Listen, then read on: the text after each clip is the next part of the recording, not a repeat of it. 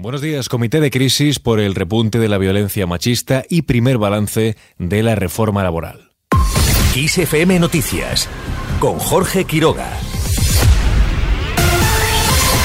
Hablamos en primer lugar sobre la violencia machista. El Ministerio de Igualdad convoca al primer comité de crisis por el repunte de asesinatos en diciembre. Los últimos datos confirman la muerte de al menos ocho mujeres a manos de sus parejas o exparejas, lo que hace que se eleve a 46 el número de víctimas de violencia de género en lo que va de año. Recordamos ahora las últimas palabras de la ministra de Igualdad, Irene Montero, dirigidas a las víctimas de la violencia machista.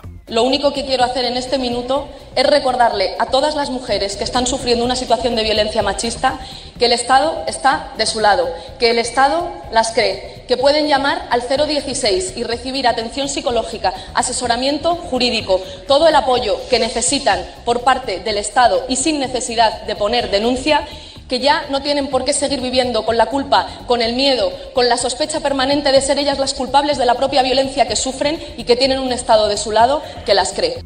A este comité de crisis acudirán además del Ministerio de Igualdad, los departamentos de Justicia e Interior, las comunidades autónomas y las unidades de violencia correspondientes. Al margen de este asunto, Yolanda Díaz ofrece un balance del primer año de la reforma laboral. La vicepresidenta y ministra de Trabajo detallará los avances realizados gracias a esta reforma que ha impulsado, entre otros cambios, las cifras de contratación indefinida. La ministra ya avanzó los principales puntos que sostenían esta reforma. La reforma está pensada para que si las empresas tienen dificultades no haya que despedir a nadie y sostengamos el tejido productivo. Y quiero dar un mensaje de absoluta tranquilidad porque nunca más debemos de volver a esa España en la que si hay crisis golpeamos a las empresas y golpeamos a los trabajadores. Creo que este es el aprendizaje que tenemos. Hemos innovado en procesos de regeneración productiva en tiempos de crisis y creo que esta es la clave. Según publica este miércoles el diario.es, los contratos temporales se han reducido en un año al mínimo histórico del 15%. Dejamos este asunto y hablamos ahora, repasamos algunas de las medidas anticrisis que aprobó ayer el gobierno. Se elimina durante seis meses el IVA de los productos básicos, leche, pan, harinas, huevos, queso, fruta, hortalizas, verdura y legumbres. Además, bajan del 10 al 5% el IVA de la pasta y del aceite. Para reducir el precio en origen pone 300 millones de euros con el objetivo de ayudar a los agricultores con la subida de los fertilizantes. Vamos a establecer en este Real Decreto ley evidentemente la obligatoriedad de que se traslade esta reducción a los precios de los alimentos. Escuchábamos las palabras del presidente Sánchez, quien anunciaba además un cheque de 200 euros para hogares con rentas medias y bajas, es decir, rentas inferiores a 27.000 euros anuales. Un cheque que, según el Ejecutivo, llegará a 4.200.000 familias. El mayor punto de fricción entre los socios de gobierno ha sido el precio de los alquileres. Se acuerda prorrogar durante seis meses los que finalicen antes de julio para evitar nuevos contratos con subidas abusivas. En 2023 no podrán subir más de un 2%.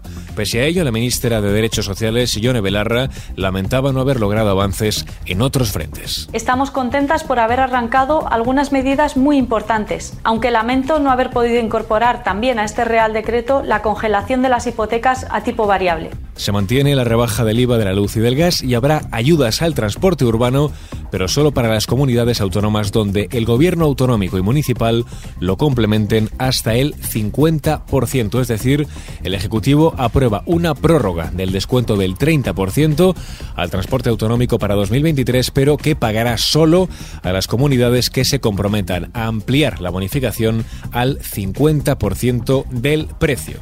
Los abonos en cercanías, media distancia y rodalíes seguirán siendo gratuitos. Ya en el exterior Estados Unidos alerta que la frontera con México no está abierta y mantendrá el título 42. El gobierno norteamericano seguirá expulsando, por tanto, a la mayoría de personas que lleguen a la frontera en virtud de esta normativa sanitaria que fue aprobada por la anterior administración con motivo de la pandemia. El Supremo ordena mantener este título de forma cautelar. Y terminamos repasando la previsión del tiempo para este miércoles. Lluvias en Galicia y Canarias que pueden extenderse de forma más débil a otras zonas del cuadrante noroeste peninsular. En el resto del país, cielos poco nubosos o despejados en cuanto a las temperaturas tenderán a bajar, salvo en Canarias, Galicia y Cantábrico Occidental.